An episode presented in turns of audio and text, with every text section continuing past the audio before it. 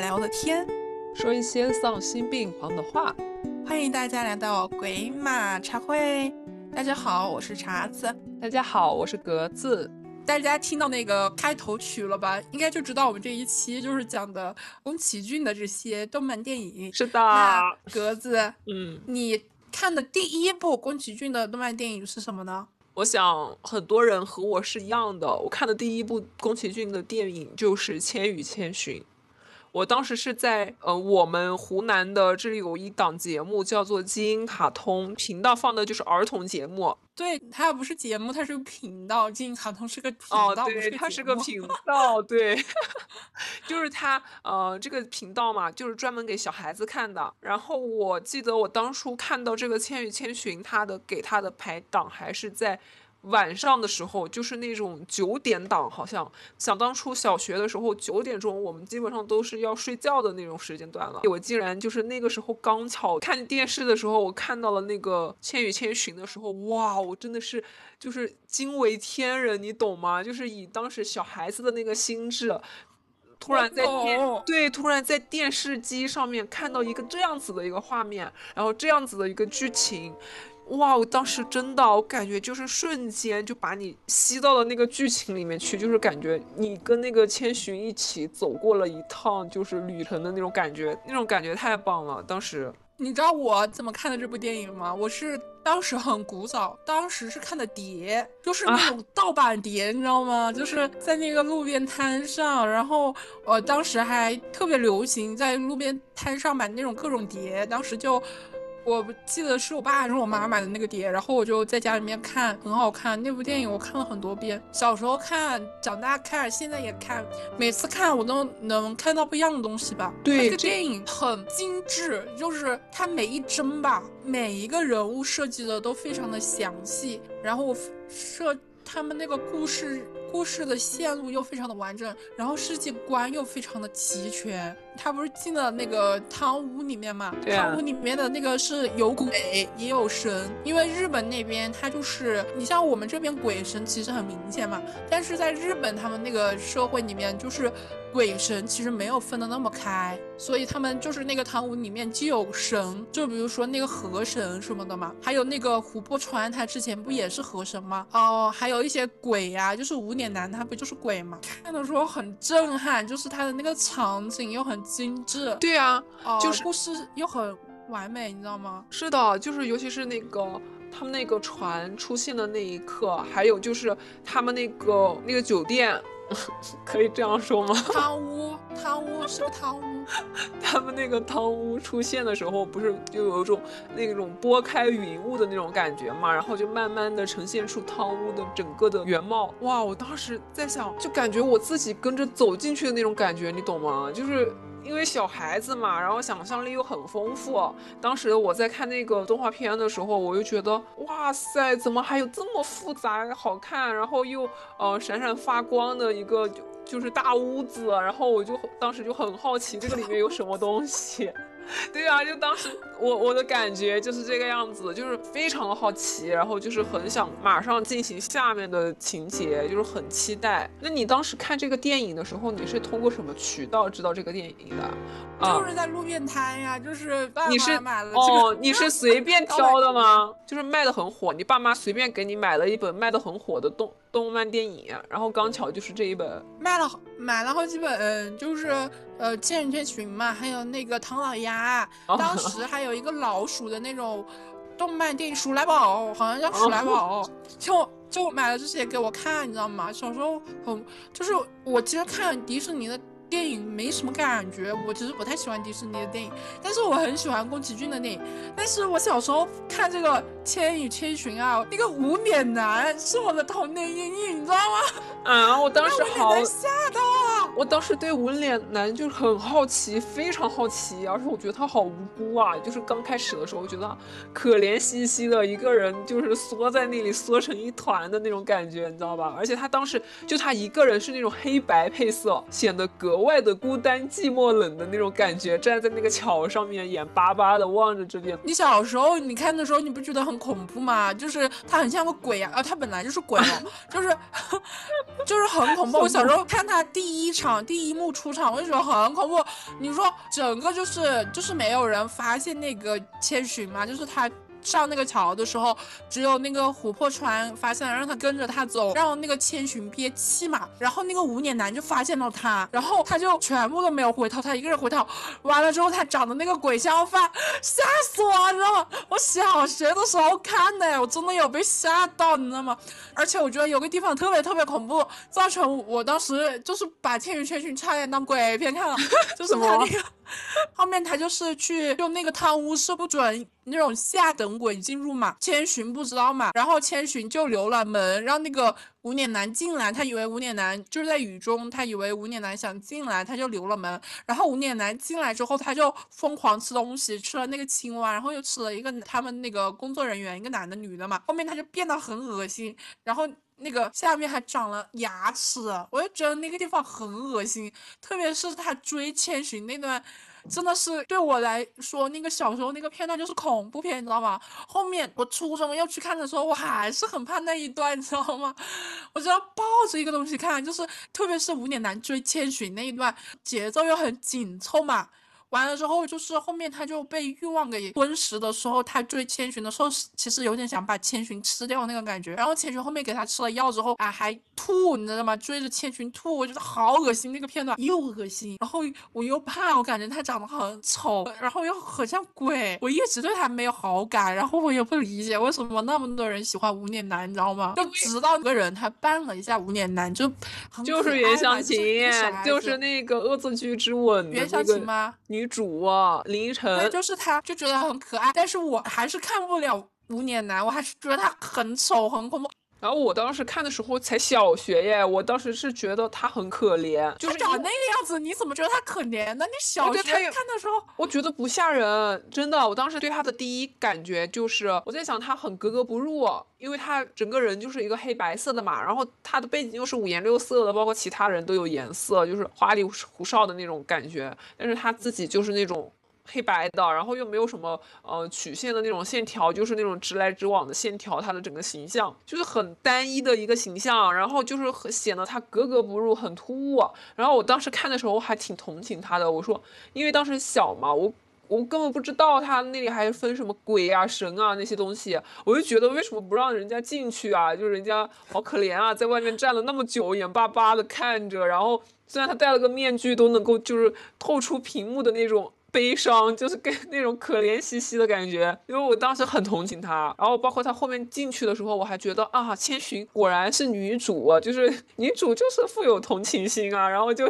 就把无脸男给放进去了，我当时还想，嗯，就是要让人家进来感受一下这个温暖的感觉。然后，但是后面你说的你觉得很恶心的那一段，我确实就是看到那里的时候，其实我也不觉得吓人，我我也是觉得有点点恶心，就是他确实他画的那个形象就很恶心啊，他就是反差太大了。我感觉他后面想要吃那个千寻，其实是他克制不住自己了，就是他那个欲望啊，已经攀升到一种极点了。他就已经有点六四不分的感觉，就是他分不清楚你是谁了，他也不管你到底是不是千寻了，他有可能就是想要拥有他吧。对我小时候看那个琥珀川和千寻嘛，我不是觉得他们是一对耶，我觉得他们就是那种互帮互助的朋友，因为琥珀川帮千寻记住了他的名字。千寻嘛，千寻后面也想起了琥珀川的名字，他是一条河神嘛，他叫琥珀川嘛。那之后初中看的时候，我也觉得他们两个是一对，你知道吗？是爱情像。然后长大之后看了之后，我又发现他们不是爱情像，我觉得就有点像那种双向救赎吧。但是你想，一个一个神灵和一个人类，他是不可能产生这种感情的嘛，就是不可能产生爱情的。我觉得他。他这个情感更高于爱情吧，就是那种相互救赎的感觉。但是其实我觉得《千与千寻》它有一部分很悲伤，因为那个琥珀川它是被人人类填了这个河。所以他就失去了自己的名字，所以他才来到了这这个汤屋。而且小时候我其实不知道那千与千寻他们落入这个神灵的这个世界，呃，这个神灵鬼怪世界是一个树里面，你知道吗？那个汤屋就是那个树的上面，就是枝繁叶茂的那个位置。然后千寻他们找的那个汤婆婆的姐姐吧，钱婆婆吧，她是住在树干的那个位置。你发现了吗？我没发现，我没发现那是一棵树上面，我是后面看人家分析，就是这确定吗？是一棵树上面吗？就是他们刚进去的时候，就是有个。参天大树，而且还有一个就是宫崎骏很喜欢写树，就是在那个树上面的寓意，我不知道是不是跟那个日本他们那边神灵的传说有关，就是神灵住在树上还是怎么样？因为龙猫动漫也是跟树有关。就是也是说龙猫住在那个树上面，就是那个参天大树上面，而且那个树它不是现实生活的树，树的那个最上面是其实很像灌木林嘛，它其实是一个异世界的树吧，就是龙猫那个世界观才拥有的树，在现实生活中是没有的。哎，那你怎么看待千寻和那个琥珀川？就是你当时磕 CP 是磕的千寻和琥珀川，还是千寻和无脸男？啊，谁会磕千寻和无脸男啊？虽然我很可怜他，但是。就多少有点夸张吧，磕他们两个，我觉得完全没有磕点啊，就是那种呃，就是帮扶弱小的那种感觉，他们两个呀。包括我当时其实我不算磕吧，我算是一种朦朦胧胧的那种感觉，就就是感觉千寻和那个白龙的那种感情，就是和剧情里面其他人的那种感情不太一样，你知道吧？就那种感觉，你说我要真的是磕 CP 吧，不至于，就是当时没有那个，就是不知道什么叫做就是磕 CP 呀。啊，那种东西，那你里面有没有讨厌的角色呀？讨厌的肯定没有吧，我没有那种讨厌的角色，哪怕是那个汤婆婆，到后面我也觉得她挺惨的，挺可怜的，就是没有那种很谈不上讨厌，就只能够说她怎么在当时的那个情节上面就是不太讨喜而已，还算不上讨厌。但我很喜欢锅炉爷爷的那一群。我很喜欢锅炉爷爷的煤球，是吗？对，那一群小煤球，当时不是还出了好多那种小周边啊，就是那种手机挂链啊，又是什么什么的，就是一坨黑色的那个煤球，老可爱。我喜欢他们吃糖那个地方，好好看那个场景。其实我觉得锅炉爷爷很温暖，我好喜欢锅炉爷爷。我其实我为什么看这部电影看很多遍？因为我觉得那里面电影，其实你说那个反派角色吧，他也有很有趣的地方。你虽然说那个钱婆吧，他很那种很资。本家对吧？他有很多阴谋诡诡计在里面，但是他。其实也有很多很可爱的地方，哎，但是我看解说的时候，就是他们说那个钱婆婆和汤婆婆嘛，他们那种老人的形象长得很像欧美人，其实就他们他们说有点暗示，就是说掌控日本那种啊什么经济什么的，是美国那方，所以画的很欧美，但是只是一个解说了，就是有有一些 UP 主有这么解说，所以他们就把那种老人画的很欧美，然后画的很丑，我觉得这个解说有点意思哎，多多少少人家有点根。剧啊，你说对不对？有点符合国情，是吧？对呀，有点符合，有点符合。你对《千与千寻》哪一段，就是哪个剧情印象很深刻？我很奇葩，我喜欢那一段，他帮那个河神洗澡的那一段。我也很喜欢，我也很喜欢。我当时觉得好爽啊！我觉得我当时就体现着那个体质出来。我我看他帮他把那个浑身上下洗干净之后，我感觉我都舒了一口气的那种感觉，你知道吧？尤其是他最后帮他清理的时候，通过一个什么把手吧，把里面的一大段的那个东西全部给拖出来了，就里面的那种很污秽的那种脏东西给拖出来的那一瞬间。我感觉我自己呼吸都通畅的那种感觉，就感觉好爽啊！我觉得这个情节，就像他们，就有些人喜欢到 B 站上面去看他们那种视频，就那种挤痘痘的那种视频一样，那种感觉，你知道吗？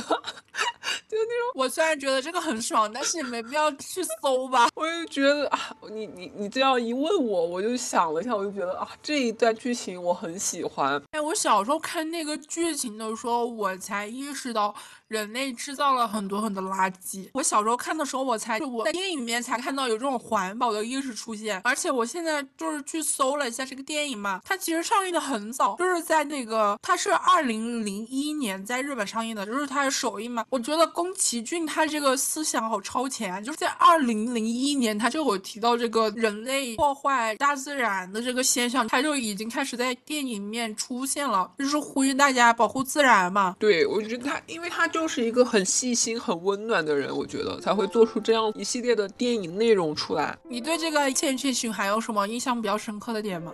还有比较深刻的点是，后来长大之后看的时候，我也在想啊，白龙他会不会也是那种堕落的神灵？他不是堕落的神灵，是因为那条河流被人工填埋了。他这个也是对应到了那个保护自然，他那个河流被填埋了，他就没有名字了，没有名字，他就遁入了这个世界。你想，我感觉他有一种就是类似于就是在这个汤婆婆这里高级打工人的那种感觉，你懂吧？他就是帮汤婆婆做一切脏事呀，就是。假如汤婆婆是一个资本家的话，就比拟成一个资本家，他是他的第一干将，那他的手上肯定是不干净的，只是在电影里面没有表现出来而已。但是如果你真的是要往这个方面去细想的话，他会不会也是一个，就是就类似于碰到千寻之前，他也是一个做事呀比较不择手段一些的那种资本家，就是得帮。汤婆婆做事，因为她不帮汤婆婆做事的话，她没有工作的话，按照他们那个世界观，她可以被除掉。但是汤婆婆她是非常冷血的呀，就是后面白龙不是受伤了吗？就是钱婆婆那里，她有下那个诅咒术嘛，那种纸条人就贴在她身上嘛，就刺伤白龙嘛，追杀白龙就遍体鳞伤了。哦，完了之后，汤婆婆觉得白龙没有用了，就准备把它扔下去，就是说她那个魂魄在那个异世界都没有了，就有点像那种。魂魂飞魄散的感觉吧，就是你这个灵魂都没有了那种感觉，所以我觉得他做这个工作也是很不得已。即便后面千寻走出来了，因为他有他的名字嘛，而且他是人类嘛。像白龙，他那个河流已经没有了，他已经回不去了。就算他后面那个千寻告诉了白龙他的名字，你叫琥珀川，但是他也回不去了。但是他知道他自己名字的话，好像是可以逃离汤婆婆的。或许他后面可以去钱婆婆那里工作也说不定。但是汤婆婆她就是为了那种。钱财不择手段的人，钱婆婆那里去钱婆婆那里干嘛？看家吗？我看钱婆婆到底是干啥？钱婆婆在。我感觉钱婆婆在提前养老，我感觉钱婆婆已经过上了提前养老的生活。对啊，钱婆婆那里也很佛系，就是当时很喜欢钱婆婆。我当时小时候超级讨厌汤婆婆，我觉得她好坏，还很喜欢那汤婆婆的孩子，就是那个房宝宝，就是那个大宝宝，后面变成一个小老鼠的那个大宝宝，还有就是那个那个萝卜。萝卜鬼神，你还记得吗？那个萝卜神，汤屋里面还有那个像可达鸭的那个鸭子，我觉得可可爱了。他那里面画的人物。我我我我蛮喜欢那个萝卜的，因为那个萝卜就是很憨，然后他人也挺好的，尤尤其是他坐电电梯的时候哎，他很高嘛，然后千寻很弱小，很娇小。他看他的时候，那个人物的刻画就是那个眼睛啊，萝卜的眼睛眯成一条缝，然后那个眼珠子就往下斜，你知道吧？就斜着看他，然后往下看他头也不动的斜着往下看他，就可逗了，我觉得就那个很形象。就是我看了一个 UP 主分析嘛，他说那个汤屋就是不仅仅是泡泡温泉，还有那个服务，还有那个。你懂的，那种服务啊，我懂什么？他们说我不懂嘞，这是黄色服务，就是那个，就是那个萝卜嘛，他在里面他没有穿衣服，在最后一个景别的时候，就是千寻他就是从那个钱婆婆那里回来，就是他要认他妈妈嘛，爸爸妈妈，然后所有的鬼怪不都在外面，鬼神那个神和鬼都在外面嘛，在外面的时候，那个萝卜神就穿了衣服。就其实有暗喻，这个贪污其实是有情色的，情色交易在里面的。但是你长大之后你才能看懂嘛，对吧？你小时候你就觉得哇，好有意思啊，这个这个动漫。但是小时候我觉得它这个动漫有点恐怖色彩，就是因为无脸男。我完全没有看到那个什么，你你说就是没有看，没有注意看哎，那个穿没穿衣服这个事情。而且我觉得其实你这样一说的话。能够理解，我觉得就是放在呃放在日本的那种国情背景下面，他们本来就是不避讳去谈这个东西的。哎，我下次我要再看一遍，我要去看一下那个桥段，我都没有什么印象哎，对那一段。《千与千寻》值得每一帧每一秒的慢慢细看，就是一秒停顿一下，然后你看一下它每一帧的那个画面，就是没有一个废片的，它每一帧都有暗喻、明喻，还有它的那个细节，就是人物细节啊、场景细节做的非常非常到位，所以我很爱宫崎骏的电影。我小时候还爱看宫崎骏的什么，你知道吗？嗯，什么？我小时候还喜欢看龙猫。龙猫，我小时候超级喜欢看龙猫。我觉得你在一个刚好的年纪看到了龙猫，很幸运。就是对于童年的孩子来说，很幸运，就是他又有了一份很美好的回忆和记忆，能够在你长大之后某个你很 emo 的时候，有可能能够治愈你。对，龙猫它这个就是非常非常治愈嘛，就是田园系列，它其实没有那么多什么。呃，隐隐喻啊什么的，但是你看这部电影就是非常的轻松，非常的快乐，呃，就是我当时超级喜欢龙猫，它不是有个蓝色的龙猫吗？然后一个灰色的大龙猫吗？还有一只白色的小龙猫吗？我超都超级爱你，像我们上一次不是去那个呃那个龙猫的线下展嘛，就是宫崎骏的线下展嘛。对对对。它其实很多那个这拍摄的那个布置是龙猫嘛，它有那个老虎车那里，还有那个龙猫举着伞那里，三只小大中小龙猫。我当时我当时我小时候看龙猫，长大了我还看宫崎骏的电影真的是百看不厌。我的天，我真的很希望他活久一点，我超级想去日本找他合影。我觉得他就是那种百年难遇的天才级人物，你知道吗？就是他的那种电影都很神级人物。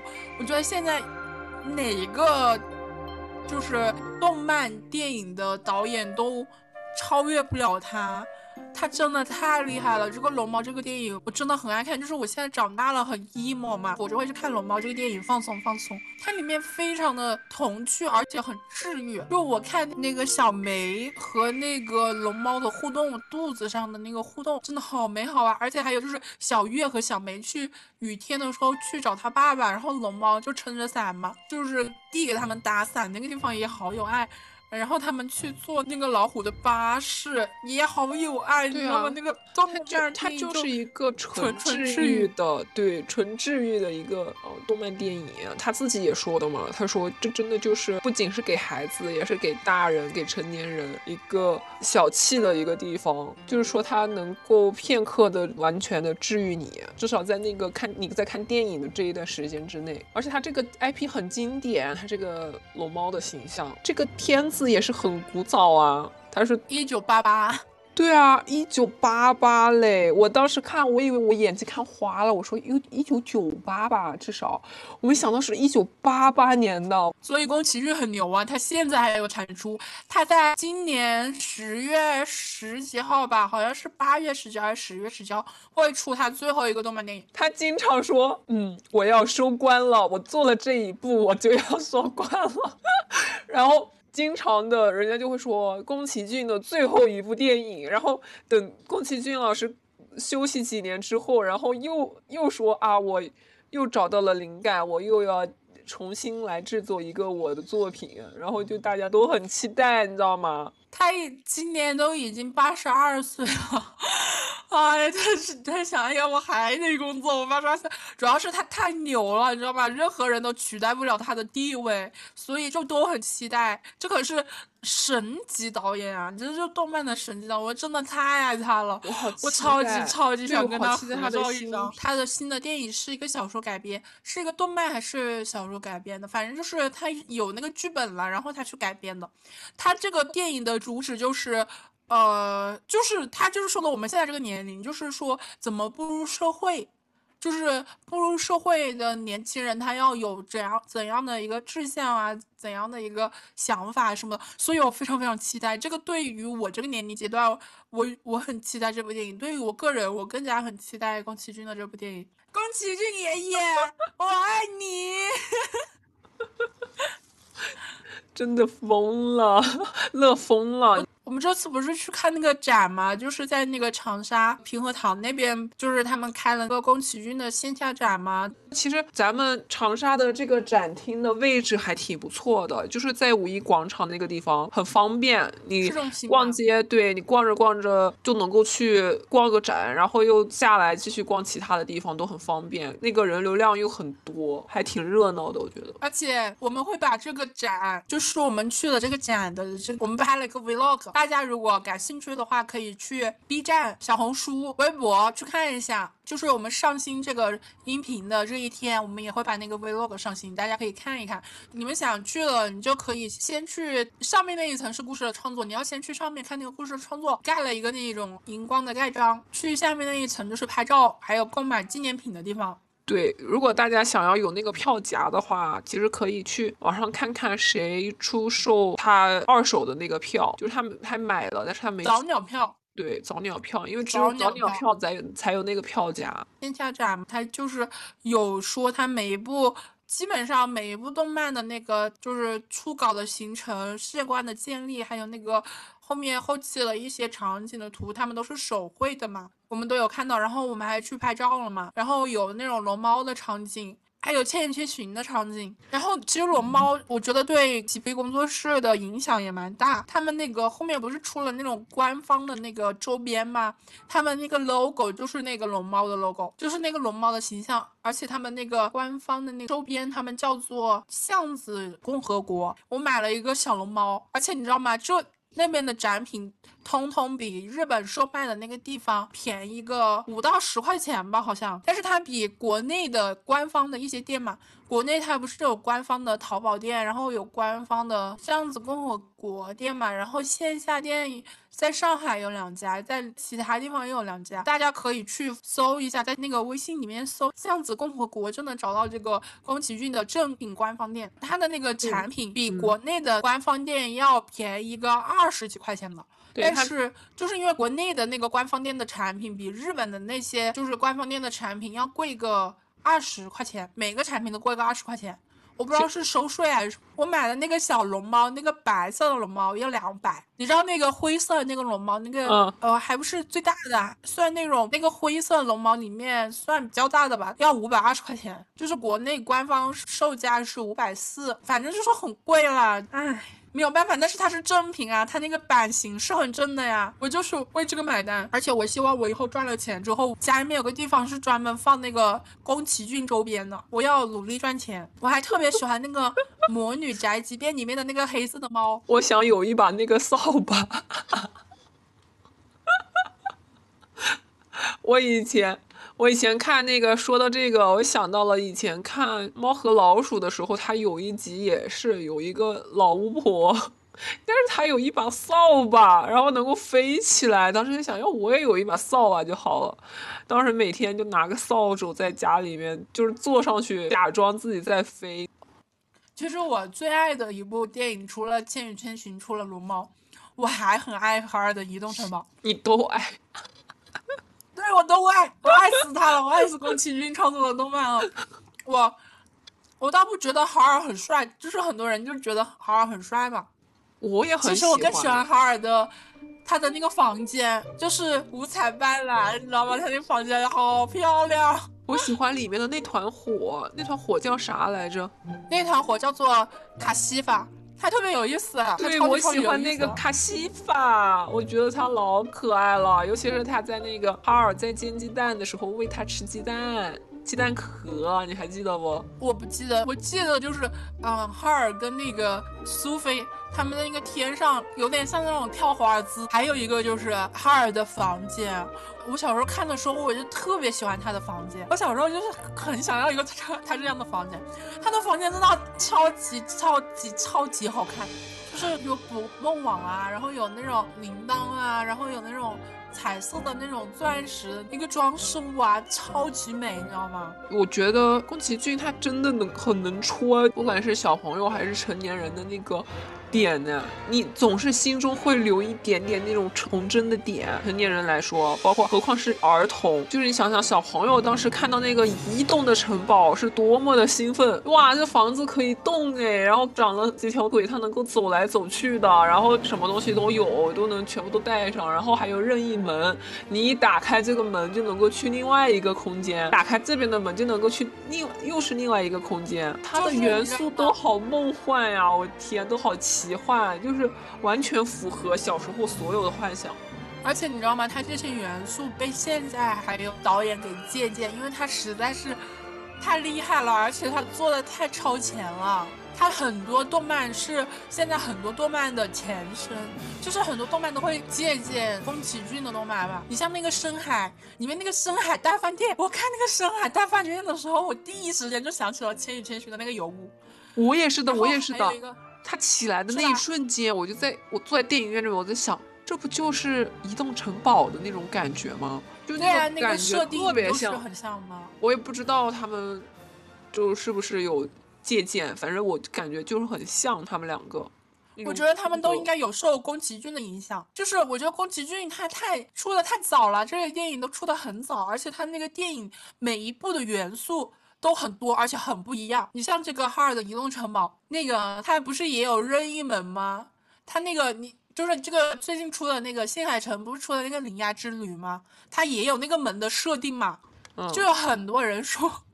那个门的设定跟那个就有点借鉴哈尔的移动城堡那个任意门的设定，因为哈尔的移动城堡它那个门它打开就去有个门就是打开去的是一个青青草原嘛，那种非常一一望无际的那种草原。铃芽之旅那个门它也有那个设定，就是打开就是很漂亮那个。我知道你要去看，所以我就不剧透了。可以可以可以。就是就是有个类似的这么设定，然后他们就说，其实新海诚有借鉴到那个宫崎骏，但是我觉得很难不借鉴，因为宫崎骏他每部电影的设定都很不一样，完了之后他每部电影他有很多很多点，他基本都覆盖到了现在导演可以想到的点，你知道吗？他老人家太有才华了，给后人留留不了路，你知道吗？而且它涉及各个方面，对，而且你知道，很多人都说第一次在二维世界喜欢上一个男生就。觉得哈尔真的长得很帅，我还好，我可能对这个不是很敏感，但是我就是很喜欢他的房间，我觉得那个卡斯蒂法确实很可爱。对呀，他我还喜欢那只狗，我当时还很喜欢那个马鲁克哈尔的小徒弟，你还记得吗？他就是出他们去那个城堡的时候嘛，嗯，他们就是有个景是一个城堡，他就会扮成一个老人，我觉得贼有意思啊。对，我还很喜欢一个设定，就是杜飞嘛，他当时其实很不自信，他的家庭里面。其实他不是一个非常引人注目的人，包括他其实很年轻嘛，他自己是做帽子的嘛，他做的很精美的帽子，但是他你发现他出去的时候，他戴的就是那种很朴素的帽子，但是他变成老人之后啊，就开始很勇于表达自己了。包括他去那个哈尔那边，就是说要给他们收拾房间嘛。嗯，我觉得苏菲在这个电影里面是有成长的，就是后面慢慢的变得非常有个人魅力，就是他非常勇于表达自己。哦，完了之后跟哈尔的有双向。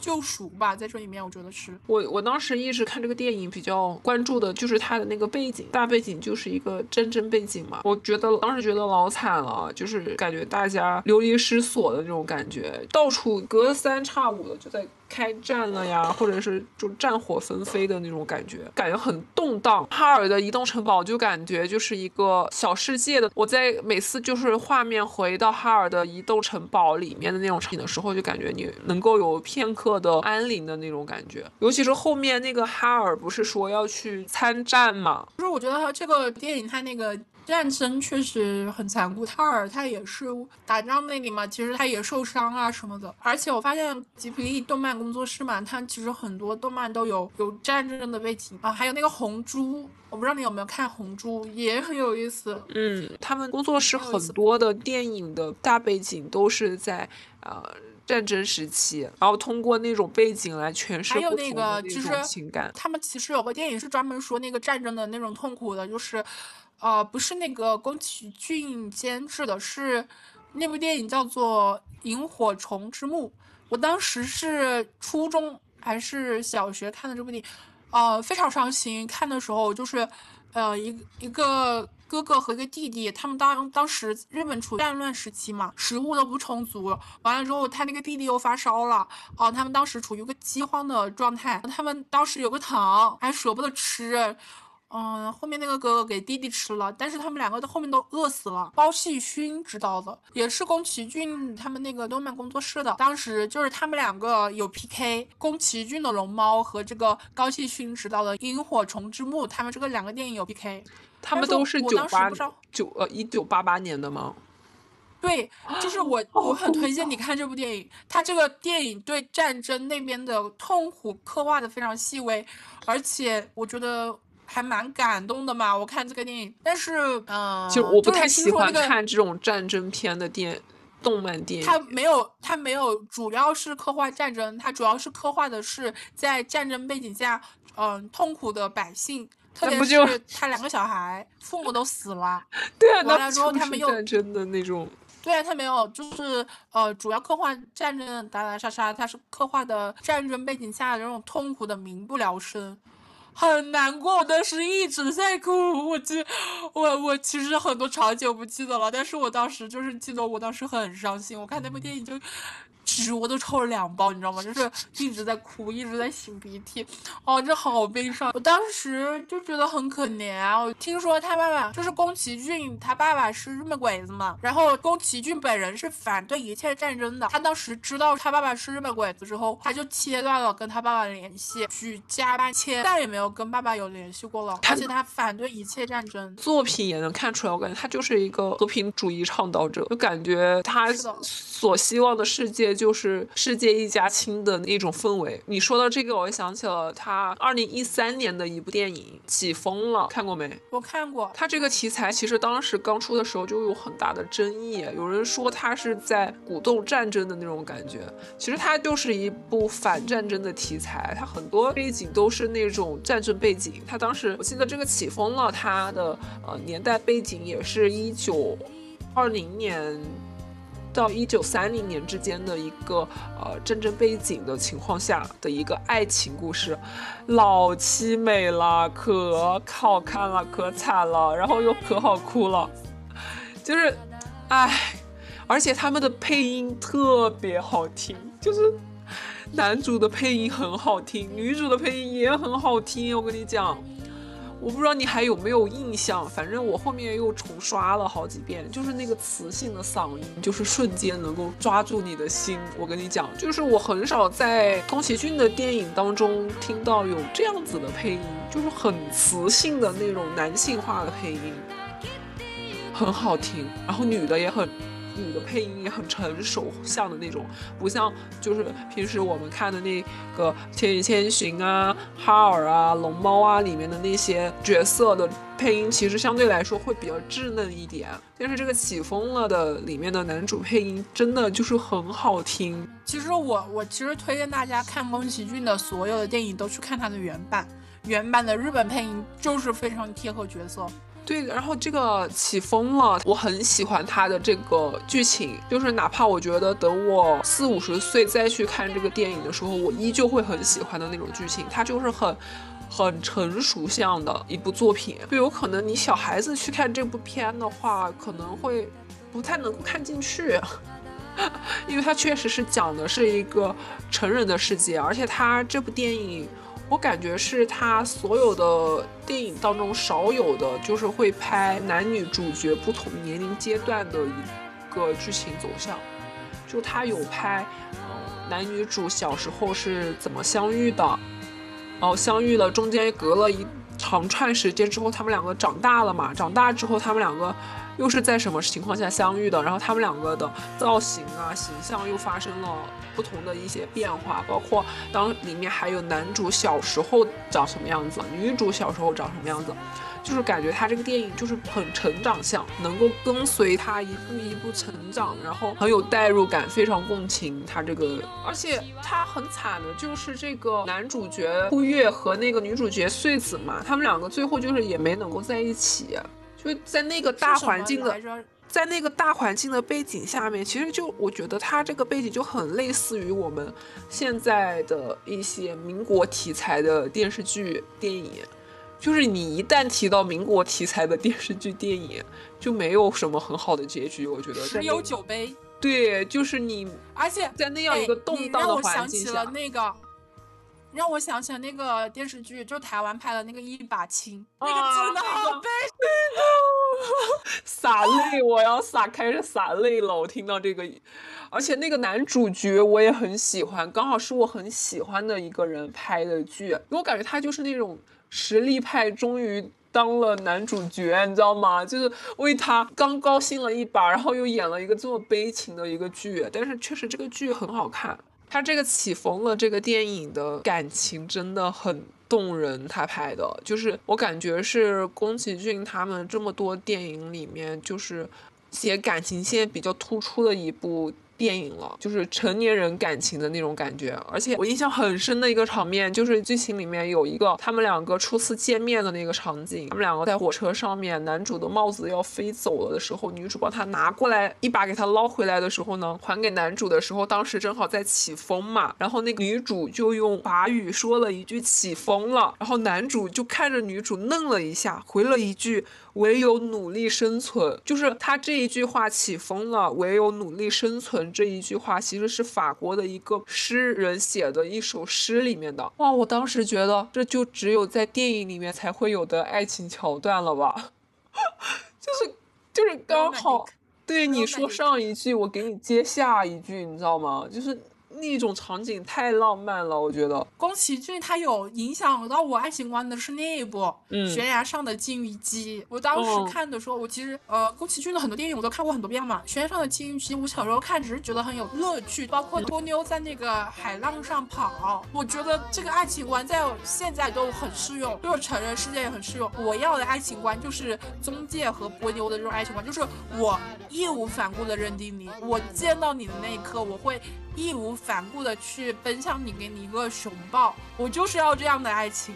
我就是要那种，我就是认定你，就是双方都非常非常认定对方，给予对方非常强的一个安全感。你像中介的话，他就是认定了波妞，波妞也认定了中介，他们两个见面的时候就是用跑的形式，狠狠的互相拥抱，拥抱对方。我就是要这种感情，很炙热吗？对，我就是要做，这是我的爱情观，就是其实我就很喜欢这个爱情观，因为其实宫崎骏他的爱情电影不少嘛，像起风了，他也是爱情电影嘛，还有。那个卸东西的那个，他不是也有爱情吗？就是那个小人物和那个，就是他们寄住在那个家的小男孩，他们也有爱情观嘛。包括后面这个女主，这个小人物的女主和那个另外一个小人的一个男主，他们两个感觉好像也有点爱情的苗头嘛。还有魔女宅急便好像也有，还有那个红猪里面也有。但是非常非常符合我爱情观的就是这个了。宗介和波妞悬崖上的第一集，而且他们那个做美食的画面我记忆犹新，就是宗介的妈妈给他们做那个面啊那种。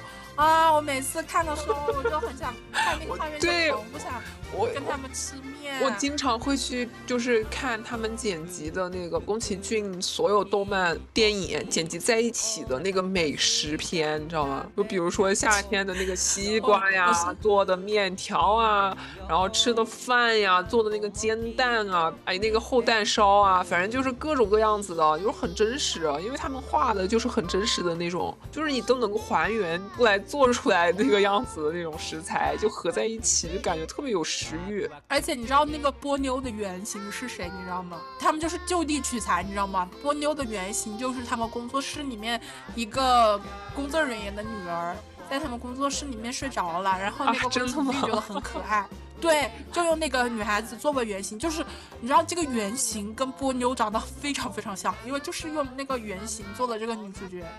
我当时反正看这个金鱼姬，就是以小孩子的那种眼光去看，没有什么爱情不爱情，就觉得他们两个的感情很真挚。而且你不觉得他们两个就是非常认定对方吗？超级超级认定对方，就是波妞就说，嗯，就老是说我爱宗介，我爱宗介，即便他爸爸很反对，即便把他抓在海里面，其实在这里面也有保护大自然的那个暗喻吧，就是他爸爸非常讨厌人类嘛。的点，就是他对。一直说的那个不是，就是那个波妞一直说我爱宗介，我爱宗介。我觉得就是在现实生活中，大家的在相处当中，就是像他这样敢于表达的话，会给予对方伴很大的一个安全感。哎，但是说实话，如果是我这样跟我对象讲的话，我愿意讲哎。但是我跟我爸妈，我感觉我就有点羞于口，你知道吗？我讲不出来，我可以听你说。我讲得出来，我对对上天能讲得出来。爸妈太熟了，你们俩你们的相处模式已经是固定下来的，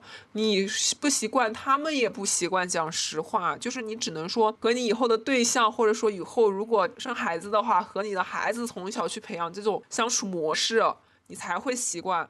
就要我现在跟我爸妈说这些话，我我真的说不出口，因为我从从小就是没有这样子的一个一个环境，我会觉得我浑身会起鸡皮疙瘩，我我真的说不出口，我真的是对不起，我真的说不出口。我我会我会脸脸恨不得藏到地里去，你知道吗？我如果要跟爸爸妈妈说我爱你们，我觉得很肉麻，我就是觉得会很肉麻，很肉麻，很肉麻。但是我的对象或者说我玩的很好的朋友，那我会说，我怎么都可以说出口，不知道为什么，就是就是我感觉就是可能相处模式不一样吧。是的。而且你知道吗？这部电影它其实有。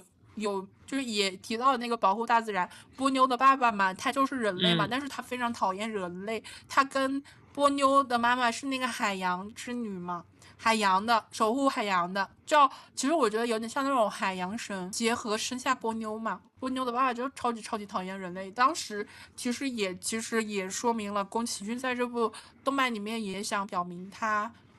想表明那个呼吁人类爱护大自然的这个嘛，特别是爱护海洋，因为那个日本不是环海的吗？一个岛环岛的，一个环海的嘛。就我特别喜欢这个，就是因为这个爱情观我特别喜欢，而且看这个电影也特别的治愈，就是啊，觉得就这个就根本就不是双向救赎，这个就是双向的很认定的那种。哦，对，我就是听了你说这个之后呢，我就想到了小时候非常治愈我的一个电影。这个电影呢，也是吉普力他们工作室出品的一个电影，叫做《猫的报恩》，不知道大家有没有看过？我看过，我看过，就是对，也是一个很古早的电影了。就是我当时看的时候，真的满足了我当时的。孩童时期的就是那种幻想，你知道吗？因为我小时候又属于那种喜欢在家里面堆，把东西堆在一起，搭建一个小房子，然后感觉那个地方就是自己的秘密基地的那种，喜欢玩那种游戏的人。然后当时看这个猫的报恩的时候，里面的女主不是就变成了一个小小的人，然后走进了一个猫的王国吗？就是猫的世界，它变小了，然后就是坐在那个猫小猫咪们生活那种房子里面呀。就感觉哇，我感觉好可爱呀！然后当时我看这个电影的时候，我觉得哇，我也想要变成一只，变成一个小小的一只，然后就是住到那种类似于呃。就是以前那种你玩的那种模型的那种房子里面去，你知道吧？就是我感觉这个电影就满足了当时我童年的时候那种幻想。就感觉当时后来我又看了这个电影啊，我才知道就是这个猫的报恩里面不是有一个男爵猫吗？那个很帅气的那个猫，当时被那个猫给迷住了，就觉得哇，一只猫也能够这么帅吗？因为女主当时也觉得这个男就是那个男爵猫很帅，你知道吧？后来才知道这个里面的原型其实就是他是。是他们工作室看了一个九五年的一个动漫电影，就是《侧耳倾听》这个电影里面，不是当时也有一只猫吗？他们是借用了里面的那个猫的角色，然后衍生出来了《猫的报恩》的这个电影啊，我觉得就好有意思啊！他们就是很多电影都有关联性，你知道吧？就是它的那个细节里。侧耳倾听也是吉普力工作室的。对，就是他们这个工作室里面，因为他们这两部电影都是由漫改的，所以他们就是联性比较大。反正我真的很喜欢《猫的报恩》，我觉得我很幸运，在小的时候看到了《猫的报恩》啊，然后《千与千寻》啊这样一系列的动画作品。就是我感觉，在你长大之后，其实你小时候的那种看电影的那一瞬间的感觉，你心里面那种感觉，包括你脑海里面给你的那种震撼的感觉，是能够治愈你的。就不是有句话嘛？就是你好的童年，你能够治愈你不幸的成年生活。就我感觉，就是你看好的动漫电影、有趣的动漫电影，给你带来不同体验感的新奇感的动漫电影，也能治愈你长大后的一些，在你很有可能瞬间有点 emo 的时候啊，你想到那些动漫电影的时候，你想到你当时看那个电影的心境的时候，真的能够治愈你。我觉得对于我来说，我想这次就是等下录完，我还想去看一遍《千与千寻》了。我真的很，就是我在看的时候，后来又看了一遍嘛，就是你心境不一样。但是呢，我真的特别的庆幸，我在我小学的时候有看其中的一些动漫电影，就是就是我感觉就是不会有后悔的那种感觉，不会说。我二十几岁在才看到这种电影的那种后悔感，因为我同时有了我小时候看这个电影的观感和我呃十几岁，然后我二十几岁看这个电影不同的一个年龄阶段看这个电影的不同体验感，那个心境是不一样的。就比如说我小时候看那个《千与千寻》嘛，我小时候其实有看过。《爱丽丝梦游仙境》嘛，我就觉得《千与千寻》当时就很像那个《爱丽丝梦游仙境》，就是误入了那个神奇的世界。完了长大之后看《千与千寻》，我还能学到一些东西。对呀，看我就觉得《千与千寻》就很像现阶段的我，就从那个学校走入社会嘛。他其实进入那个汤屋也像走入社会嘛，他很勇敢。其实千寻有个很大的特点就是很勇敢。我小时候看的时候是觉得他很善良，长大之后我看到的是他很勇敢。就每个时期电影的感。感悟是不一样的，很神奇。而且我以后特别想，以后有个家里面有个地方专门放宫崎骏的这些电影的周边啊。完了之后，我特别想二四年去宫崎骏的那个见到了吉普力乐园去玩一下，然后一定要买周边。我要支持他的周边，支持到我死。我以后想传下去，就是可能我以后孩子不太喜欢的话，我会想传给有缘人。我觉得这个以后肯定特别特别值钱。你要想它是官方正品，完了之后又又有这么多年代了，就我会很值钱。肯定啊，很多人虽然拥有，但是后面肯定会有流失呀。那我这个不就是很有钱吗？我很想留住宫崎骏的周边，他的周边做的很精致，很多那种。摆件，包括那个插笔的啊，然后还有那个喷雾器啊，然后抱枕啊，都做的很精致。其实我不得跑一下深海，我我有买一个周边，是那个他们的绘本。说实话，这个周边没有给我带来惊艳，我反而有点失望。我觉得它这个周边很一般啊，我现在吐槽一下很一般。想买的朋友们不要买了，我觉得你买那个公仔都比买这个绘本好，这个绘本真的比不上那个电影。可能买来看一下，你觉得还行，你要收藏就是大可不必要了啊！幸亏我是花了券买的，当时那个参加 B 站那个券可以减个二十几块钱啊，我是没有花一百多去买，不然我觉得很亏。但是宫崎骏的那些盲盒是有收藏意义的，因为他的动漫。会永久的流传，我至今都没有找到一个动漫电影的导演能代替他的。虽然说新生代导演出来很多，但是我觉得像宫崎骏这么天才级的神级的还没有出现啊。我真的觉得他的这个电影是百年难得一遇的那种。这个我不多说了，我录完这一期，我要去看一遍《千与千寻》。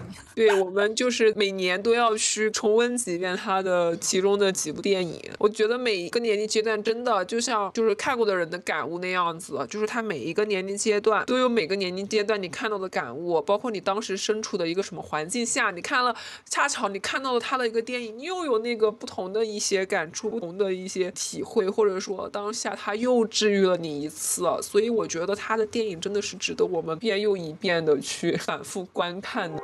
就像宫崎骏老师自己说的那样子，他创造了这个奇幻世界，慰藉了一代又一代人的灵魂。我们都非常幸运，在每个年龄阶段都能够有这么优秀的电影，然后又有这么治愈的电影，让我们有片刻的心灵栖息地。然后也希望这些电影能够给听众们带来片刻的安宁，然后在里面找到属于你们自己的一个理想世界吧。好了，那我们今天宫崎骏相关的电影就聊到这里了。我们希望望。在下一个人生阶段，或者说我们以后如果一直在录这个节目的话，说不定几年后我们又会再开一期宫崎骏的电影的话题，来深度的聊一聊哦。我们在下一个年龄阶段看这个电影的时候，又是一个什么样子的感触？我觉得其实也很有意思。